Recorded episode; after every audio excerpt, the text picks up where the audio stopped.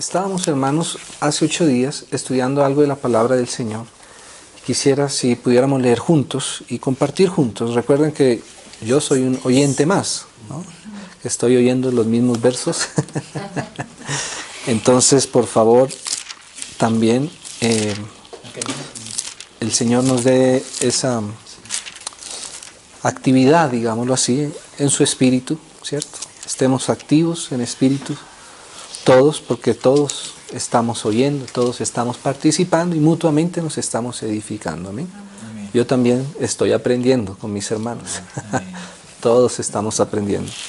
Entonces, hermanos, quería antes de ir al libro del Eclesiastés, que es el libro que quisiera con mis hermanos, no hacer una exégesis detallada y profunda, minuciosa, sino más bien tener un marco general de lo que el libro del Eclesiastés nos muestra, nos avisa. Recuerde que la misma Biblia nos dice que toda la palabra nos habla acerca del Señor mismo, de Cristo mismo, del Señor Jesús mismo. ¿no? Pero entonces antes, hermanos, quisiera leer este verso que está en el Evangelio de Juan, en el capítulo 13 del Evangelio de Juan. Voy a buscarlo aquí. No lo tenía, pero el Señor me lo recordaba y bueno, me parece que este es un poco algo, un verso que nos puede ayudar a resumir un poco esto que estamos compartiendo. Capítulo 13, versículo 7 del Evangelio de Juan. Voy a 13 versículo 7. Voy a sacar, no voy a considerar el contexto en el cual el Señor dice esta frase, no para ignorar el contexto, sino porque es lo que quisiera en este momento resaltar. Mis hermanos seguramente conocen bien el contexto, pero dice así el versículo 7 directamente. Respondió Jesús. Me da tanta alegría cada vez que encuentro esta frase. Respondió Jesús. El Señor es nuestra respuesta. El Señor quiere responder todo lo que nosotros preguntemos. Así que sintámonos siempre con, con, con libertad, que el Señor tiene paciencia para hacer todas nuestras preguntas, como un niño que recibe cada pregunta, un padre que recibe de su hijo cada una de las preguntas, a veces que para nosotros podrían llegar a ser simples, ¿cierto? Papi, ¿para qué es estos huequitos aquí? Hijo, mira, ahí para, por ahí no vas a poner los dedos porque ahí va a haber corriente. ¿Y qué es corriente? Entonces, un padre, ¿cierto? Se alegra que su hijo le pregunte aún lo que para, para uno de padre o de ya de adulto puede ser algo simple, para el hijo, para su hijo, es toda, es toda su necesidad de su corazón. ¿Cómo no explicarle al hijo con cariño para qué sirven los huequitos que hay en la pared? ¿no? Y que la corriente y todo eso. Claro que un día nosotros también, que fuimos hijos, y aunque nuestro padre nos avisaba, un día tuvimos que meterle el dedo para que ahora ya la palabra de nuestro papá tuviera un poco más de realidad en nosotros, ¿no? Ah, ya ahora ya sé que es corriente, ¿no? Entonces necesitamos las dos cosas, necesitamos la palabra del Señor que nos habla y nos explica y nos responde, digámoslo así, de una manera académica, ¿por qué no? Si al final la misma academia, lo mismo académico, la misma pedagogía es de parte del Señor, ¿acaso el Señor nos dijo que era nuestro maestro? Claro, pero Él no solamente quiere ser nuestro maestro así externamente, Él quiere ser formado mismo en nuestros corazones. El Señor Jesús dijo, el alumno no es mayor que su maestro, ¿cierto? Pero sí puede ser como su maestro, o sea, puede ser formado en la realidad y en la vida. Entonces, qué precioso cuando yo encuentro, respondió Jesús, aleluya. Señor siendo Dios, responde. Aún lo más insignificante, pregúntale al Señor. Él no te va a dejar sin respuesta, no nos va a dejar sin respuesta. Entonces aquí responde el Señor y mira estas respuestas. Respondió Jesús y le dijo, en este caso particular a Pedro, por una situación que, como decía, no la vamos a considerar el contexto, sino que la frase misma es la que nos quiere servir en esta oportunidad. Mira la respuesta del Señor, lo que el Señor le dice a Pedro, a uno de sus más cercanos incluso. Dice, mira Pedro, lo que yo hago, tú no lo comprendes ahora. ¿No? Por ahí empieza la respuesta del Señor. Nosotros a veces queremos preguntarle cosas al Señor ¿cierto? Que el Señor no, no es que Él no quiera decirnos la razón. Es que seguramente si Él nos va a tratar de decir, no estamos todavía en capacidad de comprender, ¿cierto? Ahora, dice el Señor, mira Pedro, me da tanta alegría el amor y la paciencia del Señor para con Pedro. Mira Pedro, lo que tú me estás preguntando a mí, ¿cierto? Ahora no lo puedes comprender, ¿cierto? Esa es nuestra vida, hermanos. Ahora no lo puedes comprender, más lo entenderás después, ¿cierto? Hermano, ¿no cree que con esta frase nuestro corazón debería descansar de muchas cosas? ¿Cierto? Que no comprendemos. Si nosotros buscamos comprender todo en nuestra vida, nos vamos a llenar de mucha teoría, ¿cierto? Y de más incertidumbre. Porque queremos a veces saber todo la minucia. Pero Señor, pero ¿será que sí? ¿Será que no? Dígame si sí, dígame que sí, no. Y por eso a veces vemos que nuestra vida se, se, se, convierte solo en un escudriñar como quien busca algo, ¿cierto? Para responderse a sí mismo, porque muchas veces nuestra intención ni siquiera es una intención de agradar ni honrar al Señor, sino de satisfacer mi propia ansiedad. ¿Sabe para qué, hermanos?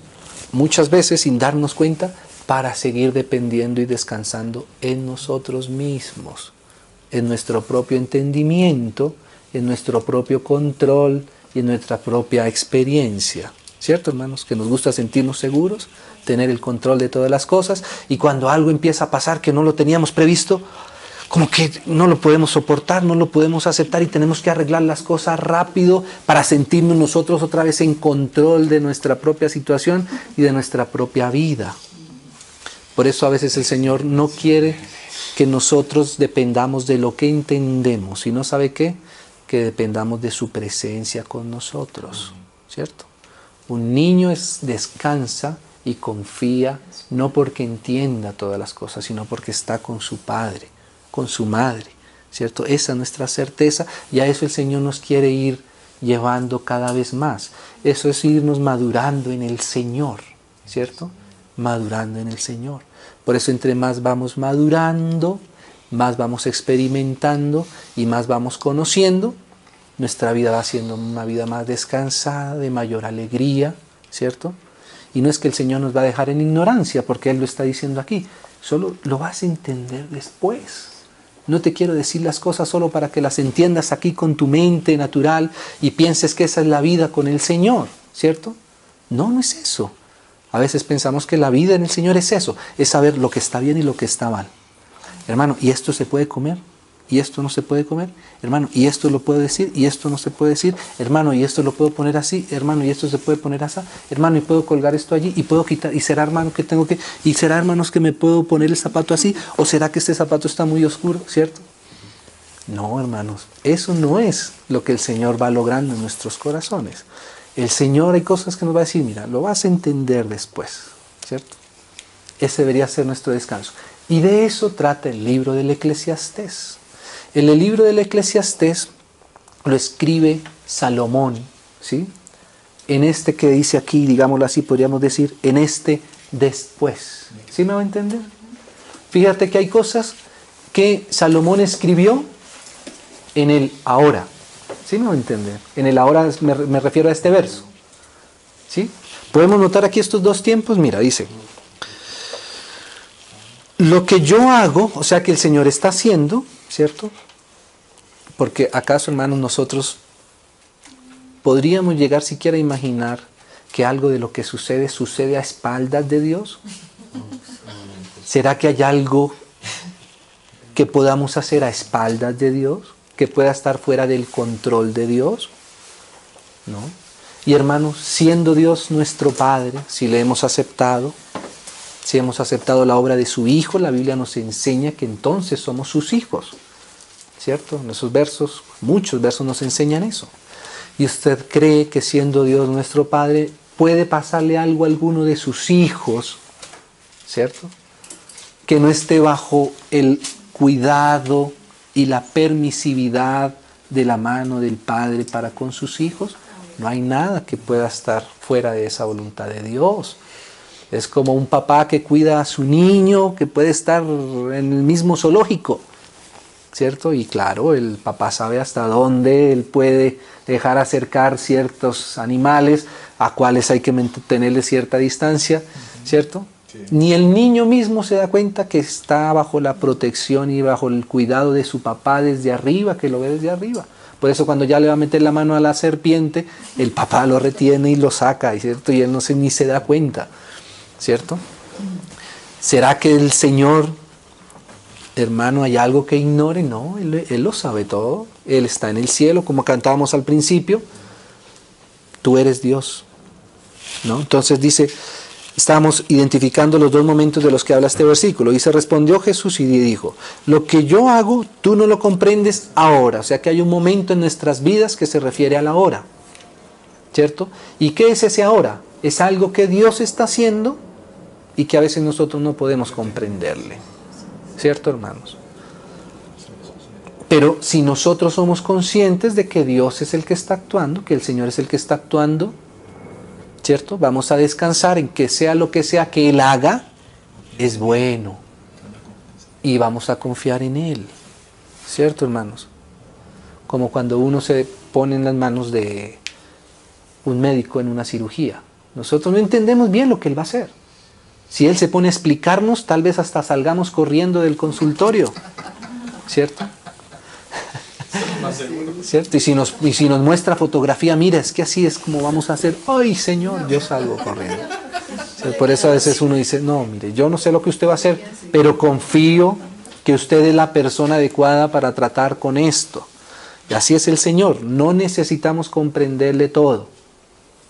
Entonces decíamos que hay un momento, este ahora. Lo que yo hago, tú no lo comprendes ahora. Entonces hay cosas que nosotros, em, digámoslo así, experimentamos en el ahora sabemos ahora, tenemos entre comillas conocimiento ahora, entre comillas sabiduría ahora. Y ese ahora, ese ahora es importante, en nuestra vida, en nuestra experiencia. Y eso también es muy valioso. Y hay muchos libros en la Biblia que nos hablan acerca de ese ahora, ¿cierto? Nos explican, digámoslo así, nos dibujan el ahora, ¿cierto? De hecho, ahora tenemos los versos, ¿cierto? Pero después probablemente estaremos entendiendo, y Señor, yo enseñaba ese verso y ahora lo estoy experimentando, ¿no? Entonces ahora incluso hasta lo podemos decir, ¿no? Pero no sé si lo alcancemos a, entender, como dice el Señor. Y ahora aquí está el otro momento, más lo entenderás después. Hermanos, va a haber un después para nosotros. Ese después es después de la experiencia. El Señor no nos quiere y no nos va a dejar en experiencia. Él nos, Él nos va a hacer experimentar lo que ahora probablemente no comprendamos, después lo vamos a entender. ¿Cierto? Entonces, el eclesiastés está escrito desde este después. Salomón escribió muchas cosas, como Job lo escribió, cosas buenas, cosas hermosas, cosas importantes, cosas interesantes, ¿cierto? Pero hubo un momento donde ellos dijeron, no, yo antes hablaba lo que no entendía. Y no es que lo que escribiera Job o lo que escribiera Salomón en los proverbios, ¿cierto? O incluso en el mismo cantar de los cantares, no es que eso no fuera verdad, es verdad, solo que no podía entenderlo bien. Nosotros, digámoslo así, conocemos lo que nos pasa, pero no lo entendemos bien. De cierta óptica, entendemos y sabemos, experimentamos hoy, pero a veces no entendemos, no, no encontramos el sentido de la, de por qué nos pasa esto, pero por qué me pasa esto, pero por qué siento esto, pero por qué no siento esto, pero por qué esto no me lleva al punto que yo pensé que me iba a llevar, ¿cierto? Entonces, eclesiastés es hablar desde ese después, amén.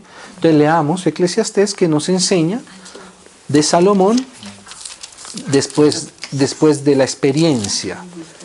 Qué lindo poder comprender eso en nuestras vidas. Eso nos hace ser también más humildes ahora, ¿cierto? Más humildes ahora, más, más tener mayor paciencia en la obra que el Señor va haciendo en nuestra vida, mayor profundidad, que lo que el Señor necesita hacer en nosotros no es algo simple, es algo muy complejo y se necesita tiempo, ¿no? Entonces, Eclesiastés, hermanos, quisiera que pudiéramos tocar algunos versos, como decía, no vamos a hacer una exégesis detallada de cada verso, sería muy bueno, pero yo sé que este libro realmente es como también como para masticarlo mucho en secreto, ¿cierto? Como para rumiarlo, como dice el Señor, de los animales limpios. Entonces, seguramente el Señor les concederá en alguna otra oportunidad pasar por cada verso. Aquí solamente como resaltar algunos de, los versos que nos van como resumiendo los pasajes. Entonces, mira, dice el capítulo 1, versículo 1, palabras del predicador o del edificador realmente, eclesiastés, quiere decir eso, el Cogelet, hijo de David, rey en Jerusalén, Salomón, el hijo del rey David, que también fue rey en Israel. Entonces él escribe esto y mira después de que él experimenta, después de su vida, él empieza así, vanidad de vanidades, dijo el predicador. O sea, esta es la conclusión del ser humano de la experiencia. ¿no? Y decíamos, ¿qué es vanidad de vanidades? Y decíamos que la vanidad, hay muchos aspectos de la vanidad, pero básicamente podríamos decir que la vanidad es todo aquello que se desvanece, que es transitorio, que se acaba, que se agota, que no puede permanecer para siempre, ni siquiera puede permanecer tanto como quisiéramos, ¿cierto?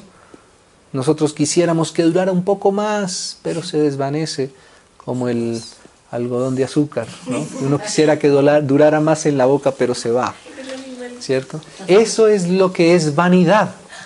¿Y sabe qué es lo contrario entonces a lo que se desvanece? Es lo que es eterno lo que permanece para siempre, lo que es inamovible, lo que no cambia, lo que no te hace depender ni siquiera de tus propios sentimientos, ni de tus emociones, ni de nuestras decepciones, ni tampoco si tenemos una alegría, tampoco nuestro gozo es mayor porque nuestra alegría es siempre la misma. Eso es lo que es eterno, lo que no varía, lo que no se desinfla, lo que mañana ya no nos sabe igual. ¿Cierto?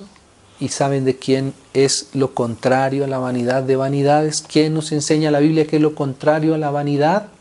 Es una persona que se llama Jesucristo. ¿Cierto?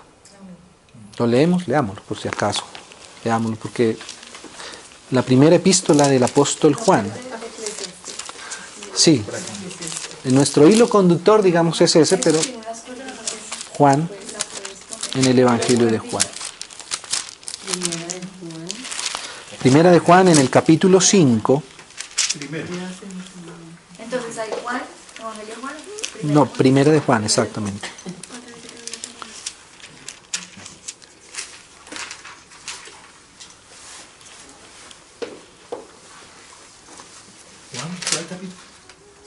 Sí, primera de Juan.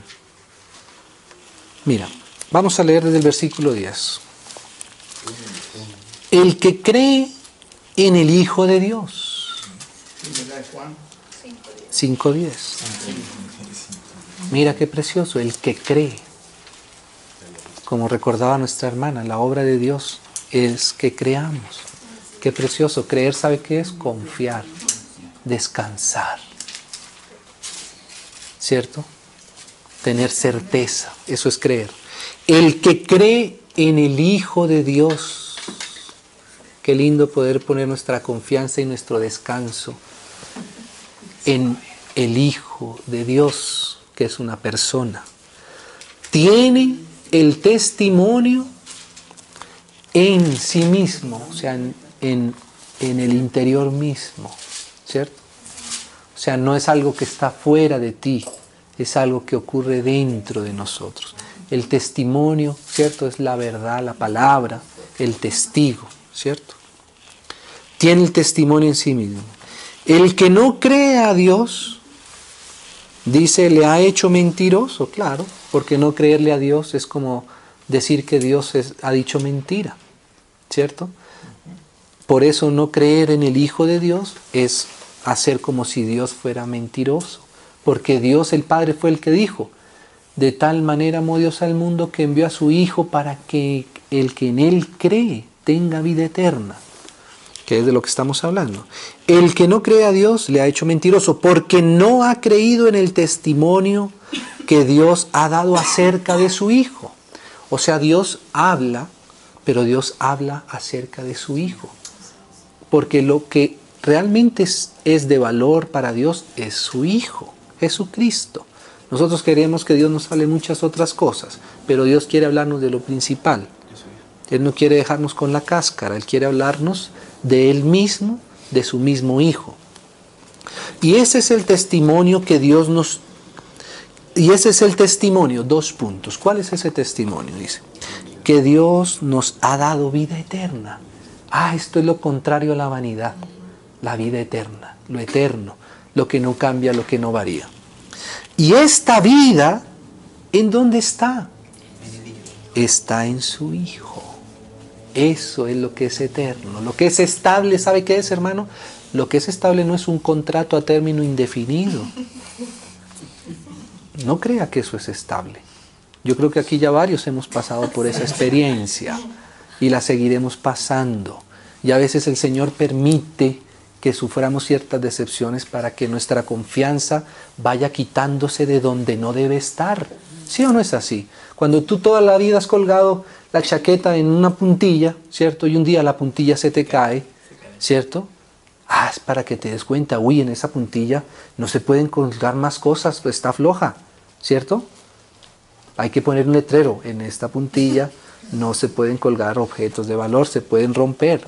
Esos son a veces nuestros contratos a términos indefinidos, una puntilla floja, ¿cierto? Lo único que es eterno es lo que Dios dice que es eterno. Si Dios dice esto es vanidad, hermano, tenga por seguro que eso es vanidad, que se desvanece, ¿cierto?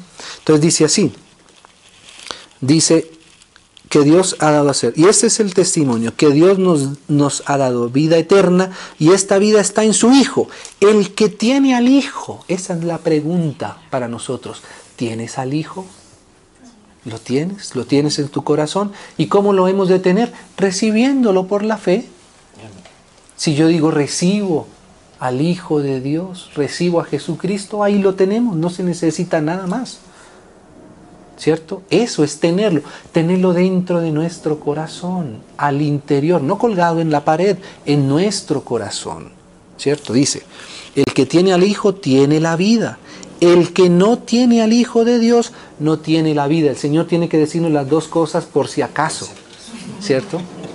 Porque a veces pensamos, bueno, Sí, el Señor Jesús, pero otra cosa, no. Si lo tienes, tienes la vida. Y si no lo tengo, no lo tienes. Aunque no nos hayamos dado cuenta, sin el Señor, ¿sabes qué somos para el Señor? Gente sin vida. ¿Qué es sin vida? Muertos. El Señor una vez le dijo a alguien, Señor, yo te quiero seguir. Él, estaba en la tierra. Y una persona quería seguirle, un muchacho. Señor, yo quiero seguir, seguirte, pero ¿sabes qué? Voy a esperar a que entierre mis padres y ahí ya te sigo. Y el Señor le dijo así, deja que los muertos entierren a sus muertos. O sea que muerto no era solo el que estaban enterrando, el que estaba enterrando también estaba muerto y no se da cuenta que está muerto. ¿Cierto? Eso somos sin el Señor no tenemos vida. Tenemos algo que parece para nosotros, a nuestros ojos, parece que estamos vivos porque nos movemos, ¿cierto? Y, reímos a veces de tanto en tanto, o, hacemos otra cosa, ¿cierto? Pero el que da la vida desde arriba quiere ayudarnos realmente para que realmente vivamos una vida, la que Él nos quiere dar, la vida eterna, la que no se acaba la que no se agota, la que no se envejece, ¿cierto? Que nuestra vida no puede ser como cuando estrenamos algo, cuando estrenamos una chaqueta, ay, qué alegría, qué bien la primera vez que nos la ponemos, ¿cierto? La queremos lucir, estamos felices, todo, pero ya después esa alegría que nos daba la chaqueta ya no está, ¿cierto? Tienes que comprar otra y otra y otra y otra y otra y entonces eso se nos convierte en nuestra vida. ¿cierto? Algo que se va desvaneciendo cada día. El Señor nos quiere dar la vida eterna. Mira, estas cosas os he escrito a vosotros que creéis en el nombre del Hijo de Dios, para que sepáis que tenéis vida eterna, hermanos. Necesitamos saberlo. Tenemos vida eterna. una vida que no se acaba, ni siquiera se va a acabar cuando en esta tierra tengamos que ser, como decía el Señor, enterrados. El problema está cuando no tenemos esta vida dentro de nosotros. Ahí sí es otra cosa. Pero si está la vida eterna, pasamos a una mejor vida. ¿Cierto? Es como el bebé que está en el vientre de su mamá. ¿Cierto? Cuando estamos dentro del vientre de nuestra mamá, es el lugar más placentero para nosotros. ¿Cierto? No nos da hambre, no nos da frío, no nos da sueño. bueno, si queremos dormir, dormimos, nada nos incomoda. Estamos en el vientre de nuestra mamá. ¿Cierto? Pero vamos a tener un día que salir a experimentar otra vida. Y sabe que lo primero que hacemos, lloramos. ¿Cierto? ¿Por qué? Porque estamos saliendo de, nuestra, de lo que pensábamos o lo que sentíamos era lo mejor que podíamos experimentar. Bueno, así es la vida nuestra en la tierra. Es un espacio, es un tiempo tan corto comparado con la eternidad. ¿Cuánto dura uno en, el, el vientre? Nueve meses. ¿Y qué son nueve meses comparados con 80, 90 años que pudiéramos vivir? No es nada, ¿cierto? Ni siquiera es un año. Y vamos a vivir 90, es un tiempo muy corto. Ahora, ¿cuántos son 90 años que estemos aquí en la tierra comparado con la eternidad que nos viene? Hermanos, nos vamos a, nos vamos a acordar de nuestro paso por la tierra como menos de lo que duramos en el vientre de nuestra mamá. Y, para, aunque para nosotros es triste partir de esta tierra, para el Señor es una alegría tenernos cada vez más cerca a Él. ¿Cierto? Qué alegría saber que tenemos vida eterna, saber que vamos a nacer, digámoslo de cierta manera, vamos a nacer mejor, vamos a pasar a un mejor nivel de vida, ¿no? Nosotros quisiéramos vivir 120 años, pero cuando seguro estemos con el Señor en la vida eterna, si le hemos recibido en nuestro corazón, seguramente dice, Señor, me hubiera llamado a los 15 años. ¿No? Estoy diciendo así cosas, ¿cierto? Pero los hermanos seguramente me entienden, ¿cierto? Dice. Y para que creáis en el nombre del Hijo de Dios. Y esta es la confianza que tenemos en Él, que si le pedimos alguna cosa conforme a su voluntad, Él nos oye, ¿no? Entonces, aquí está el versículo 20, un poco más adelante, ahí mismo. Pero sabemos que el Hijo de Dios ha venido y nos ha dado entendimiento para conocer al que es verdadero. Y estamos en el verdadero, en su Hijo Jesucristo. Este es el verdadero Dios y la vida eterna. Entonces la vida eterna es una persona. La vida eterna no es ninguna cosa creada. La vida eterna es lo que no tiene principio ni tendrá fin, lo que es estable. Y eso es lo que Él nos quiere dar. Pasar de, que tengamos una vida basada en la vanidad, o sea, en lo que se desvanece, pasarnos a la vida eterna. Entonces volvamos a Eclesiastés para poder avanzar un poco más ahí. Entonces, eso es un poco lo que decíamos acerca de la vanidad. Ahora mira lo que dice el, el, predicador, el, el eclesiastés, ¿no? el cogelet, como decíamos ahí, el edificador, como diríamos. Vanidad de vanidades. Entonces, ¿qué es vanidad de vanidades? Si sabemos bien que las vanidades es lo que se desvanece, ¿cierto? ¿Qué será entonces la vanidad de las vanidades? Imagínese esa necedad. Es hacer uno una vanidad que tiene que ver con el orgullo, el enaltecimiento, la autoconfianza, ¿cierto? El engrandecimiento de uno mismo. Eso es lo que dice el, significado de la palabra en los diccionarios, ¿cierto? Imagínese uno vivir una vida vanagloriándose de las cosas que se desvanecen, que tienen fin, que se acaban. Eso sí que todavía es Tremendo, hacer de nuestra vida, soportarla en esas vanidades, en lo que se acaba. Ay, hermanos, eso sí que es bien, bien necio, ¿cierto? Por eso esto comenzó diciendo, ¿sabes quién? Salomón, el que fue el rey más sobresaliente de toda la tierra, que incluso todos los otros reyes venían a ver lo que Salomón hacía, lo que Salomón tenía. Y Salomón empieza diciéndoles, miren, no nos engañemos vanidad de vanidades, todo es vanidad. ¿Qué es todo? Todo, hermano. Todo es vanidad. ¿O no? Todo es vanidad. Y nosotros a veces pensamos en cosas que pensamos que nos da la seguridad, la estabilidad. Hermano, no hay cosa más vana que eso. Entonces aquí Salomón, ya habíamos hablado algo acerca de esto, pero mira Salomón como para leer algo. Él empieza como a desglosar esto. Esto es como un, como, no sé cómo se, será lo contrario a, una, a un colofón. El colofón es como cuando uno dice algo y cierra con una conclusión. Es una, una, una, figura literaria, pero esta figura literaria es como si pone la conclusión arriba y luego empieza a desglosar lo que acaba de explicar. Entonces, esta, esta es como la conclusión, lo que él pone en el versículo 2, y ahora va, a empezar a explicar un poco lo que fue su experiencia. Es, es, como, exacto, es como si él pusiera aquí el titular y ahora empieza a desglosar la noticia. Entonces vamos a ver qué es eso de vanidad de vanidades. Y todo es vanidad, Salomón, no sea exagerado. Todo, no puede ser todo, sí, todo. Cuando no hemos experimentado, pensamos, al principio pensamos que todo es eterno, ¿cierto? Sobre todo cuando entre más jóvenes somos, pensamos que todo dura para siempre, ¿cierto? Cuando vamos caminando, vamos experimentando, nos damos cuenta, uy, sí, esto ya no. El, el, el, el, carro ya no me hace tan feliz como antes, ¿cierto? Cuando uno está jovencito, el sueño es el carro, ¿cierto? Y compra uno el carro y se siente uno la persona más estable, más feliz del mundo. Bueno, yo sé que no todos han sido así tan simples como yo, pero para mí esa fue mi experiencia, ¿cierto? Y hermano, ¿cuánta felicidad? ¿Qué, ¿Cuánto dura?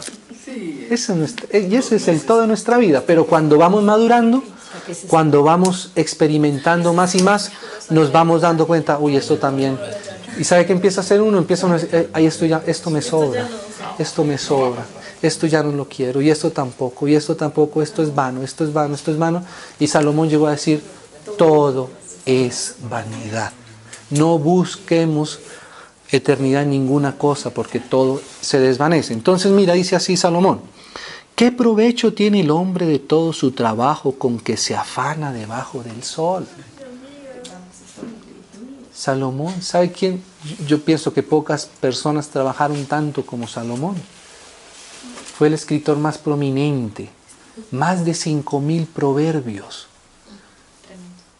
una biblioteca entera de no solamente cosas espirituales, ¿sabe que Salomón escribió acerca de, anatomía, de, de, ciencia, de filosofía, de arquitectura. O sea, es una cosa impresionante.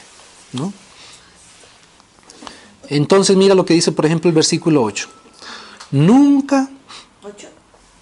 Sí, leamos el 8. Todas las cosas son fastidiosas, fatigosas, fatigosas más de lo que el hombre puede expresar. Sí, algunas fastidiosas también. Esta es la parte, mira, nunca se sacia el ojo de ver, ni el oído de oír. Qué terrible es esto, hermano. ¿Sabe cómo se, se conoce, ¿Sabe cómo se conoce esto? Es una enfermedad psicológica y es lo que producen los vicios, las adicciones. Y es terrible vivir de esta manera. Pasa que a veces uno piensa que los vicios a veces todos son malos a nuestros ojos, pero hay cosas que son buenas pero siguen siendo la atadura para nosotros. ¿Qué es un vicio? ¿Qué, es una atadura? Aquello que te hace vivir por eso, con esa motivación. Todas las cosas son buenas, ¿no? Todas las cosas son lícitas, algunas nos convienen, no es que el Señor no, no haga cosas que nos convengan, nos convienen. Solo esto, démonos cuenta y tengamos presente que todo eso, aunque sea bueno, es vanidad, se va a acabar, se va a agotar. Por lo tanto, no hagamos de eso como si eso fuera lo eterno. ¿Cierto? Vivamos para la eternidad. Y eso reconozcamos que tiene un tiempo. Y que mientras esté va a ser bueno de parte de Dios. Eso lo va a decir Salomón. Sigamos leyendo que lo va a decir más adelante. ¿no? Mira, dice el versículo, leamos el versículo 12. Dice, yo el predicador fui rey sobre, fui rey, fui rey sobre Israel en Jerusalén. Él está hablando de eso. Mire, yo fui rey, ¿cierto? O sea, él experimentó lo que es tener la, el mayor poder, la mayor riqueza, la mayor capacidad, la mayor satisfacción, los mayores logros, la mayor, eh, ¿cómo decir? Sí, también el mayor respeto, la mayor sabiduría, la mayor eh, reverencia, fama, ¿cierto? Admiración, todo eso. Todo, todo Salomón lo experimentó al tope. Nadie pudo haber experimentado más que Salomón en todos sus aspectos. Y él dice aquí, dice, y di mi corazón a inquirir y a buscar con sabiduría sobre todo lo que se hace debajo del cielo. Mira, esta es como el hombre buscando algo debajo del cielo, haciendo todas las cosas en ese afán y en esa ansiedad. Y mira lo que él escribe, este penoso trabajo dio Dios a los hijos de los hombres para que se ocupen en él. O sea, a veces Dios nos deja que nos ocupemos en estas cosas. Dice, bueno, está bien, tienes permiso, ¿cierto? ¿Y para qué Dios nos permite eso? Para lo que estábamos diciendo ahora, para que vayamos probando, ¿cierto? Y vayamos desencantándonos y, y nos vayamos confiando cada vez más en sus manos, ¿cierto? Eso es experiencia, ¿cierto? Eso es maduración.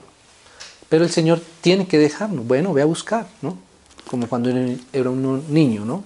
Me voy de mi casa, mamá, a los 16, 17 años. Ponía un morral, le echaba dos manzanas, dos peras, que la cogía de la misma nevera y la mamá. Iba hasta el parque y en el parque cuando ya le daba demasiada hambre, tenía que volver otra vez, ¿cierto? ¿Qué le dice la mamá? Bueno, está bien, ve, ¿cierto? Así somos nosotros a veces con el Señor. El Señor nos dice, bueno, está bien, ¿cierto? Inténtalo, ¿cierto? Inténtalo. Y a veces por eso incluso buscamos y buscamos. A veces hay hermanos que me dicen, hermanos, mire, yo antes de conocer al Señor pasé por el budismo, pasé por el yoga, pasé por el taoísmo, pasé por cuanto rito y cuanto todo. ¿Por qué el Señor me permitiría buscar todas? ¿Por qué el Señor me permitió tantas esas experiencias con tantas cosas cerradas? Ah, justo para eso, para que cuando llegaras a la verdad, ¿cierto? Supieras y pudieras contrastar. Decir, ah, esto sí es la verdadera felicidad, ¿cierto? Así es el Señor. Y eso lo da solamente la experiencia. Dice, miré todas las cosas que se hacen debajo del sol. En el versículo 14. Y he aquí, todo ello es vanidad y aflicción de espíritu. Eso descubrió Salomón el rey, ¿cierto? Dice el versículo 17, dice, y dediqué mi corazón, bueno, leamos el 16. Hablé yo en mi corazón diciendo, mire uno cómo habla con su propio corazón tanto tiempo, ¿no? Uno mismo con uno mismo. He aquí yo me he engrandecido. ¿Y acaso no hacemos, o muchos a veces no hacemos de esto, el fin de nuestra vida, ser grandes. ¿Sí o no? O ser presidente, dirá otro. Otro dirá ser el, no sé, PhD. Y no es que eso esté mal. No, al contrario, eso está muy bien. Eso está bien, lo va, lo va, a decir más adelante. Eso está bien. La cosa en sí misma no es mala. ¿Sabe qué es lo malo? Nosotros. ¿Cierto? Nosotros somos lo malo que nosotros no ponemos nuestro corazón donde debemos ponerlo. No decimos, Señor, gracias. Que este PhD, Señor, te sirva a ti. Que mi vida sea para ti. Gracias, me diste la oportunidad de hacer este PhD. Bueno, Señor, pudieras no habérmelo dado, igual mi vida seguiría siendo tú, mi alegría seguiría siendo tú, mi descanso seguiría siendo tú. ¿Cierto? Esa es la diferencia. Entonces dice así, dice miré todas las cosas, eh, perdón, el 16, ¿no? Diciendo, he aquí yo me he engrandecido y he crecido en sabiduría sobre todos los que fueron antes de mí en Jerusalén y mi corazón ha percibido mucha sabiduría y ciencia. ¿Cierto? Eso está bien. La ciencia también es de Dios, la sabiduría es de Dios, por supuesto. Solo que deben estar en el lugar que le corresponde, no sentarse en el trono de nuestro corazón, ni en el objetivo de nuestra vida para la eternidad, solamente a eso le corresponde al Señor. Y dediqué mi corazón a conocer la sabiduría y también a entender las locuras y los desvaríos.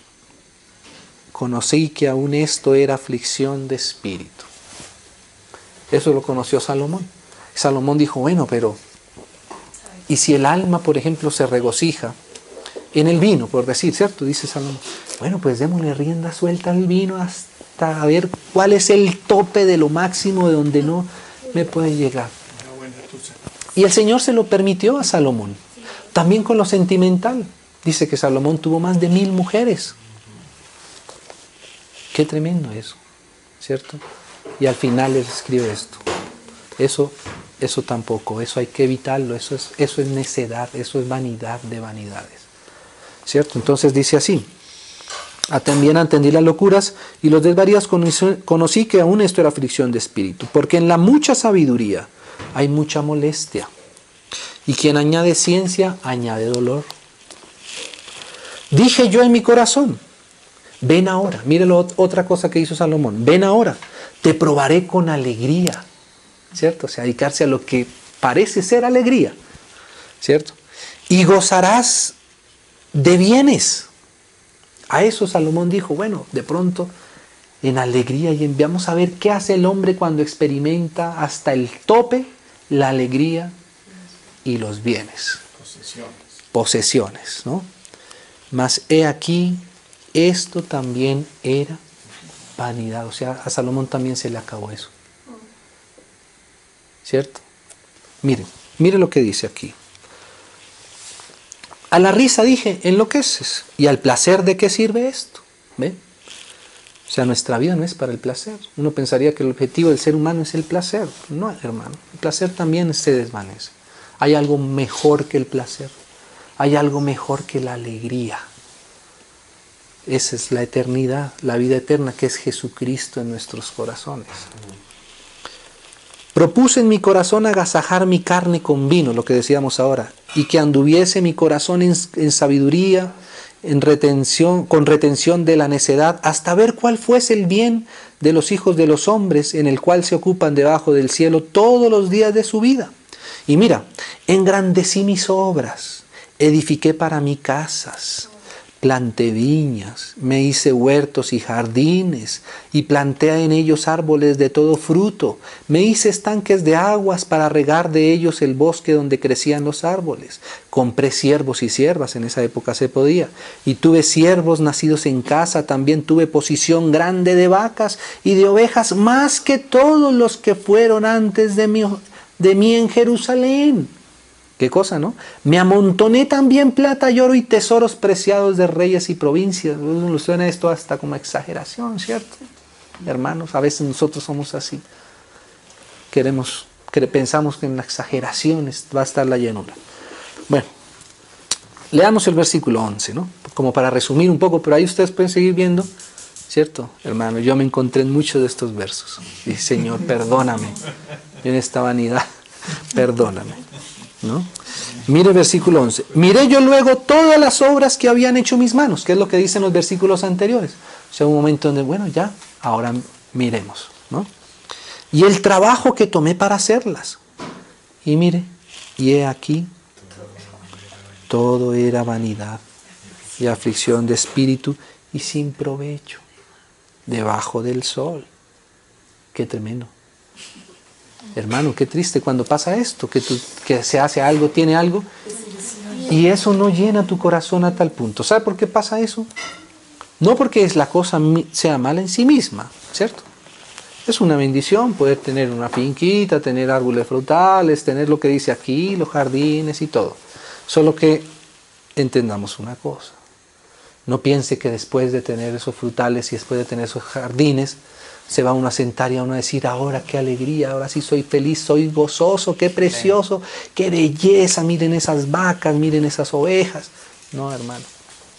Si lo, si lo vamos a hacer ahí, vamos a llegar a esta misma conclusión. Nos vamos a desinflar.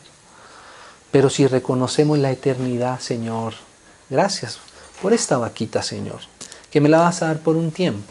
Se va a morir, ¿cierto? Esto se va a acabar. Si se acaba, Tú eres mi alegría, tú eres mi descanso, ¿cierto? Si no hay cosecha, bueno Señor, gracias, tú estás por encima de las cosechas, ¿cierto? Y si hay, oh Señor, qué alegría, todo viene de tu mano, ¿cierto? Pero quitar en nuestro corazón la vanidad en las vanidades, ¿cierto? Eso es lo que nos va sanando. Y eso es lo que nos va pasando a una experiencia de la vida eterna.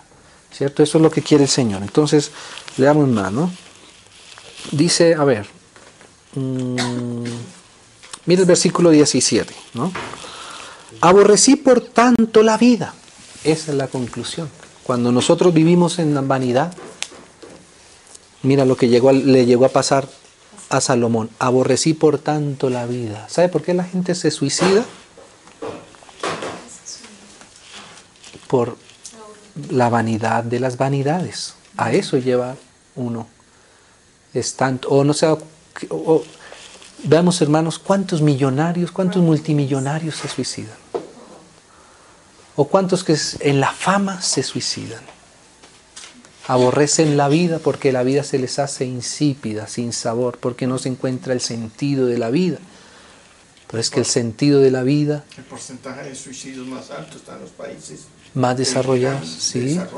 En Japón la mayor tasa de, de, de, de, personas que se suicidan en Japón no les hace falta salud, no les hace falta seguridad, no hay crímenes, no hay guerrilla, no hay paramilitares, no hay una cosa, no hay lo otro. Hermanos. Mi hijo estuvo en Noruega y, dice que todas las semanas amanecían colgados de, los puentes, tres, sí, terrible. Cansados de vivir. Sí, exacto. No porque no tuvieran carro, no. No, no, no, al contrario. todo. todo él tiene todo. Pero eso es vanidad de vanidades no se encuentra, no hay algo que llene su corazón, no hay que un sentido. Qué alegría cuando el Señor le da a uno algo y uno tiene en quién poner eso. Ay Señor, qué alegría me diste, lo que sea. El mismo título, lo que decía aquí Salomón, dediqué mi corazón a, a buscar la sabiduría y qué alegría en la ciencia encontrar al Señor. Qué alegría poder poner todos nuestros títulos y honrar al Señor. Señor, gracias, esto te pertenece a ti, esto me lo diste tú, esto lo hago para ti. Todas las cosas, hacerlas para alguien, eso es lo que tiene sentido. Entonces dice, aborrecí por tanto la vida, porque la obra que se, hace debajo del sol me era fastidiosa. Ya habíamos leído antes, aquí se dice fastidiosa, ¿cierto? Sí. Me era fastidiosa, por cuanto todo es vanidad y aflicción de espíritu. Pero ¿qué dice el Señor Jesús? ¿No? El Señor Jesús dice que el que a Él viene, Él lo hace libre. Que al que Él viene, Él le da descanso. Que al que Él viene, le da la alegría. Que al que Él viene, Él es la paz. Él es la alegría. No que Él nos dé alegría como algo externo, no. Es que la alegría es Él. Que Él esté. Esa es nuestra alegría. ¿Cierto? Entonces, hermanos, esa cosa dice ahí, ¿no? Eh, bueno, entonces dice, hay muchas cosas más que dice, pero por causa del tiempo, ¿no? Eh, dice, por ejemplo, mira el versículo 24, ¿no? Para ir concluyendo esta parte, dice, no hay cosa mejor para el hombre, mire, sino que coma y beba y que su alma se alegre en su trabajo. Eso es lo que quiere el Señor, que el hombre tenga una alegría en su corazón, que sus días sean de alegría, que lo que el hombre haga le, le, genere una satisfacción, pero eso se da cuando estamos en el Señor, porque Él es lo que le quita la vanidad a las cosas, Él es lo que le da eternidad a las cosas. ¿Ve? Entonces dice, también he visto que esto es de la mano de Dios. O sea, Dios eso nos lo quiere dar. Como decimos, no es que estamos aborreciendo las cosas, no. ¿Cierto? Estamos entendiéndonos un poco el camino que seguramente tú y yo vamos a recorrer para que un día podamos, como Salomón, saber que esta es nuestra realidad. Probablemente algunos, incluso nosotros mismos podríamos leer y decir, no, pero eso, eso está muy lejos de mi experiencia, ¿cierto? Claro, porque lo que ahora hace el Señor, no lo entendemos. Un día cuando lo entendamos, vamos a poner, a decir, sí, firmo. ¿Dónde está el libro de Eclesiastés? Soy consciente de esto ahora. Pero es cuando seamos mayores, cuando hayamos experimentado más. ¿Cierto? Porque ese es Eclesiastés. Eclesiastés es la experiencia. No nos podemos saltar la vida, ni reemplazarla con enseñanzas teológicas ni con consejitos. la vida no es de consejitos, la iglesia no es de consejitos. La iglesia es de realidad y de experiencia del Señor mismo. A eso es que tenemos que llevarnos todos juntos, a una experiencia real con el Señor. Entonces dice así, el versículo 26. Em, ah, bueno, estábamos en el cual, en el 24, ¿no? Ahora el 25. Porque ¿quién comerá y quién se cuidará mejor que yo? Pregunta Salomón. Porque al hombre que le agrada, Dios le da sabiduría. Que a veces nosotros no nos damos cuenta que el mismo que nos da sabiduría es Dios mismo. Y a veces nosotros con la misma sabiduría que Dios nos da, ¿sabe qué hacemos? Nos ponemos en contra de Dios mismo que nos dio la sabiduría. Qué tremendo eso, ¿no? Es como ofender con aquello, ofender a alguien con algo que ese alguien mismo te dio. Qué necedad a veces. Dios le da sabiduría, ciencia y gozo. Mas al pecador da el trabajo de recoger y amontonar para darlo al que le agrada a Dios. También esto es vanidad y aflicción de espíritu. Entonces, hermanos, por causa del, del tiempo, y aquí como dice, todo tiene su tiempo, dejemos hasta ahí por hoy, porque lo que viene es otra cosa, hermanos, que para nosotros es fundamental entender de parte del Señor, de parte de Dios, que tenía que ver un poco con lo que decíamos al principio que le dijo el Señor a Pedro. Le dijo, Pedro, ahora no, después. ¿Por qué? Porque todo tiene su tiempo. Y eso es algo que nosotros entendemos solamente en la experiencia de la madurez de la vida cuando estamos en el Señor. Cuando estamos con el Señor, Él nos hace entender lo que sigue ahí, que todo tiene su tiempo. A veces por no entender esos versos que siguen ahí, pues nuestra vida se vuelve una complejidad porque no entendemos esa frase tan simple, todo tiene su tiempo. Cosas que queremos que hacer ahora, que no se pueden hacer ahora, ¿cierto? Y cosas que debimos haber hecho ahora y las dejamos pasar del tiempo, ¿cierto? ¿Quién nos va a enseñar el tiempo? ¿Qué es el tiempo? El tiempo en donde está, está en la mano de Dios. Dios que es eterno, Él sí sabe lo que es el tiempo, porque Él creó el tiempo y le dio tiempo a cada cosa. Pero para no dejar así, hay un versículo ahí adelante, mira, ahí en Eclesiastés, como para dejar la iniciación de lo que dice.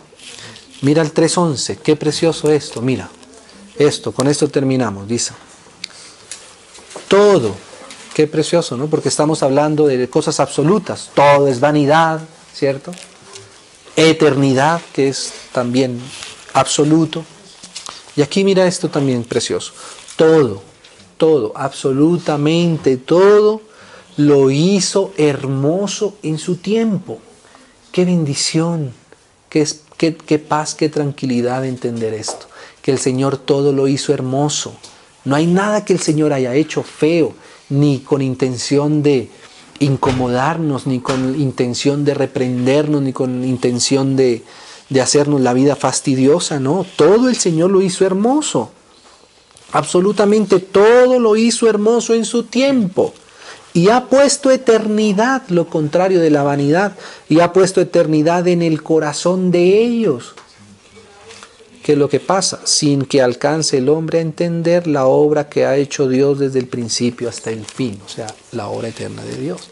Entonces, qué precioso, hermanos, porque si pasamos por aquí comprendiendo todo esto, vamos a ir comprendiendo cada vez mejor la alegría, ¿cierto? Esos capítulos al principio parece que son como capítulos así como medio ácidos, ¿no? Como agrios un poco al paladar, como que uno no quisiera que pues que el Señor me fuera a decir que todo es vanidad, que todo lo que hago debajo del sol es vanidad, pero el Señor no nos dice eso no para mentirnos, no para asustarnos, no para decepcionarnos, no, lo hace para justamente para lo mejor.